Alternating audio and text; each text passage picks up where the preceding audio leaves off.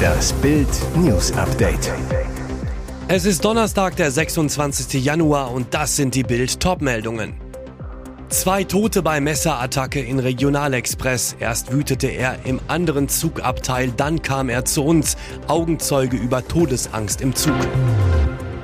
Nach Leopard-Entscheidung Scholz ist jetzt Putins größter Feind. Tag 13 im australischen Busch. Diese Lester-Schwester flog aus dem Dschungelcamp. Zwei Tote bei Messerattacke in Regionalexpress. Erst wütete er im anderen Zugabteil, dann kam er zu uns. Augenzeuge über Todesangst im Zug. Mittwochnachmittag um kurz vor drei im Regionalzug RE70 zwischen Kiel und Hamburg ahnen die Reisenden nichts Böses. Pendler dösen dem Feierabend entgegen, als plötzlich die Hölle losbricht. Ein 33 Jahre alter Mann sticht mit einem Messer anscheinend wahllos auf Reisende ein, tötet zwei Menschen, verletzt mindestens drei schwer, vier weitere leicht. Dann können ihn mutige Zeugen überwältigen. Der Unternehmer Christian Götzner saß im Zug, berichtet, ich hatte Todesangst. Er hat erst im anderen Zugabteil gewütet, dann tauchte er bei uns auf, hob das Messer. Ein Reisender warf einen Koffer auf ihn. Am Bahnhof der 2000 Seelengemeinde Bruck steht, stoppt der Zug. Augenzeuge Götzner. Wir sind alle nur panisch rausgerannt. Um 15.16 Uhr nehmen Bundespolizisten den Täter fest. Bild erfuhr, der 33-jährige staatenlose Palästinenser fiel bereits mehrfach wegen Gewalt und Sexualdelikten auf, saß bis zum 19. Januar noch in Haft. Als politischer Extremist galt er bislang nicht. Bei seiner Festnahme soll er verwirrt gewirkt haben. Mehr zu der Bluttat gibt's auf Bild.de. Nach Leopard-Entscheidung, Scholz ist jetzt Putins größter Feind. Bündnispartner und Medien begrüßen Deutschlands Entscheidung, Kampfpanzer an die ukrainische Front zu schicken. Selbst der friedensbewegte SPD-Fraktionschef Rolf Mützenich dankt Bundeskanzler Olaf Scholz für seine Führungs- und Nervenstärke, warnt aber vor dem Trugschluss, mit der Lieferung des Leopard 2 wäre der Krieg entschieden. Aber panisch und säbelrasselnd sind die Reaktionen in Russland. Dass deutsche Panzer in der Ukraine auftauchen, wird für uns definitiv zur Abwägung führen, dass Deutschland, Militärstützpunkte und andere Orte legitime Ziele sind, schimpft Putins Chefhetzer Wladimir Solovjov in seiner täglichen Propagandasendung im Russen-TV. Es sei Zeit, eine klare und resolute Nachricht zu senden, dass wir Deutschland als Kriegspartei ansehen. Tag 13 im australischen Busch. Diese Lester-Schwester flog aus dem Dschungelcamp. Im Dschungelcamp sitzen immer noch acht Promis und hoffen auf die Krone. Das Zittern vor dem nächsten Rauswurf zerrt an den Nerven. Hunger und Schlafentzug geben der Stimmung den Rest. So könnte der Exit für manchen sogar eine Erlösung sein. An Tag 13 traf es den nächsten. Nominiert waren Topmodel Papis Loveday und Cecilia Azoro. Am Ende musste die Reality-Newcomerin gehen und ließ sich von allen festdrücken. Dabei hatte sie sich mit so manchen von ihnen im australischen Busch leidenschaftlich gezofft. Während Cecilia die Entscheidung mit Fassung trug, brachen bei Papis vor lauter Emotionen alle Dämme. Er kann weiter um die Krone kämpfen. Tragödie in Würzburg. Frau stirbt nach Schwelbrand. Tragisches Unglück in der Nacht zu Donnerstag in Würzburg. Eine Frau ist nach einem Brand gestorben. Der Schwelbrand war in der Nacht zum Donnerstag in der Wohnung der 27-Jährigen in einem Mehrfamilienhaus ausgebrochen, wie ein Sprecher der Polizei am Morgen mitteilte. Wegen starker Rauchentwicklung erlitt die junge Frau eine schwere Rauchvergiftung und wurde ins Krankenhaus gebracht. Dort starb sie etwa eine Stunde später. Weitere Menschen wurden bei dem Brand dem Sprecher zufolge nicht verletzt. Die Ursache des Brandes war zunächst unklar. Was für ein Fang. Junge angelt weißen Hai. Was für ein Fang. Damit hat der zwölfjährige Campbell Keenan sicherlich nicht gerechnet. Während eines Angelausflugs mit seiner Mutter in Florida geht ihm ein richtig dicker Brocken an den Haken. Ein weißer Hai.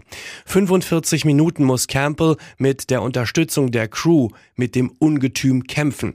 Ehe er den 3-Meter-Raubfisch an der Seite des Bootes gezogen hat. Dabei muss er ständig festgehalten werden, damit er nicht über Bord geht. Der Hai ist ein Weibchen und wiegt rund 200 Kilo, ist damit noch ein Jungtier, aber trotzdem schon sehr gefährlich. Der größte weiße Hai wurde übrigens 1959 vor Australien geangelt und wog 1,2 Tonnen. Weiße Haie werden über sechs Meter lang und können bis zu drei Tonnen auf die Waage bringen. Sie kommen auch im Mittelmeer und vor der Küste Floridas vor, sind dort jedoch sehr selten. Insgesamt sind diese Tiere stark gefährdet. Der Fang von Campbell ist also eine absolute Rarität und natürlich sein persönlicher Rekord. Sein bis dato größter Fisch war ein 60 Zentimeter langer Karpfen, berichtete Highschool-Schüler aus Boston. Behalten konnte er den weißen Hai übrigens nicht, da diese Haiart weltweit unter Schutz steht. Nachdem der gefährliche Meeresräuber vermessen und markiert wurde, hat ihn die Bootscrew artig wieder freigelassen. Das Video gibt's auf Bild.de. Und jetzt weitere wichtige Meldungen des Tages vom Bild Newsdesk. Der frühere US-Präsident Donald Trump darf auf die Internetplattformen Facebook und Instagram zurückkehren. Die seit zwei Jahren geltende Sperre für den Republikaner werde in den kommenden Wochen aufgehoben, teilte der Politikchef des Facebook-Konzerns Meta, Nick Clegg, am Mittwoch mit. Trumps Kontos waren einen Tag nach dem Sturm seiner Anhänger auf das US-Kapitol am 6. Januar 2021 gesperrt worden. Später legte das Unternehmen die Dauer der Verbannung auf zwei Jahre ab dem Tag der Sperrung am 7. Januar. Januar 2021 fest. Der Plan damals, zum Ablauf dieser Zeit sollten Experten prüfen, ob das Risiko für die öffentliche Sicherheit zurückgegangen sei. Nun hat das Expertengremium eine Entscheidung getroffen. Der umstrittene Ex-Präsident bekommt wieder Zugang zu seinen Konten bei Facebook und Instagram. Clegg zur Aufhebung. Die Sperre war eine außerordentliche Entscheidung unter außerordentlichen Umständen. Er betonte, dass Trump sich an die Regeln der Plattform halten müsse und ihm bei Verstößen als Wiederholungstäter schärfere Strafen drohten. Angst um unser Kneipenbier. Der halbe Liter könnte schon bald 7,50 Euro kosten. Jetzt schaltet sich Deutschlands heimlicher Bierkönig Ex-Sportreporter Waldemar Hartmann ein. Ich habe Angst um unser Bier, so Hartmann zu Bild. Das Bier bedeutet den Deutschen sehr, sehr viel. In Bayern sei es sogar Grundnahrungsmittel. Der Teuerschock beim Bier betrifft uns alle. Hartmann fordert daher eine drastische Maßnahme von Politik und Brauereien. Eine Preisbremse. Der halbe Liter in der Kneipe soll maximal 4,99 Euro kosten. Wir brauchen eine Bierpreisbremse und da darf beim Preis keine 5 vorne stehen, so Hartmann. Preisbremse beim Kneipenbier? Zustimmung kommt aus der Politik. CSU-Politiker Erich Ilstorfer zu Bild. Bier muss einen angemessenen Preis beibehalten, der für alle Geldbeutel bezahlbar ist. Fakt ist, seit Jahren sinkt die Lust der Deutschen auf den Gerstensaft. Mit durchschnittlich 90 Litern pro Jahr trinkt jeder Bundesbürger ein Viertel weniger als noch vor 20 Jahren.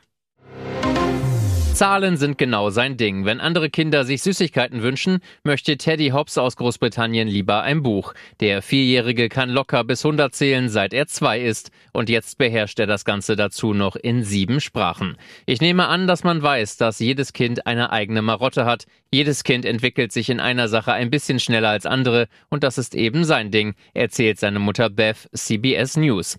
Während des Lockdowns entdeckte er seine Liebe zum Lernen, wollte nur Bildungsfernsehen schauen schauen. Als er sich mal ein bisschen Knete holte, fragte ihn seine Mutter, was er damit vorhabe. Teddy antwortete, er wolle die Umrisse von Kenia ausschneiden. Sein schlaues Köpfchen hatte bald das Interesse des IQ-Clubs Mensa geweckt. Sie meinen, dass er die Auffassungsgabe eines Achtjährigen habe und machten ihn im Alter von drei Jahren und sieben Monaten zum jüngsten Mitglied in Großbritannien. Macht der kleine Teddy denn nur schlaue Dinge oder kleckert er auch mit seinem Essen rum, wie andere Vierjährige auch? Seine Mutter lacht und sagt, er ist ein ganz normaler vierjähriger Junge. Er findet Kacke sehr lustig. Was für ein Kampf, was für ein Drama, was für ein Spiel. Deutschlands Handballer verlieren das WM-Viertelfinale gegen Frankreich mit 28 zu 35. In einem packenden Spiel ist der Rekordweltmeister und amtierende Olympiasieger leider einen Tick besser. Das war dennoch großartig, Jungs. Deutschland startet richtig gut ins Spiel, führt 11 zu 7, auch weil jeder Wurf drin ist. Frankreich reagiert mit einer Auszeit und einem Lauf. Nach blöden Ballverlusten steht es innerhalb von zwei Minuten nur noch 11 zu 11. Mit 16 zu 16 geht es in die Pause. Überragend Torwart Andreas Wolf, der für die Franzosen nur ganz schwierig zu überwinden ist und das Spiel ganz lange eng macht. Wolf, ich bin ein bisschen enttäuscht, am meisten enttäuscht mich das hohe Ergebnis. Wir haben toll angefangen, dann sind wir aber am Torhüter verzweifelt. Am Ende haben wir uns ein bisschen aufgegeben. Am Ende verlieren wir mit sieben, das spiegelt nicht den Verlauf der Partie wider. Jetzt müssen wir den fünften Platz erreichen.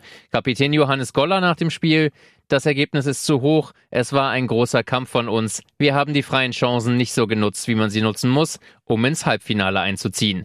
Im Halbfinale spielt Frankreich gegen Dänemark. Schweden trifft auf Spanien.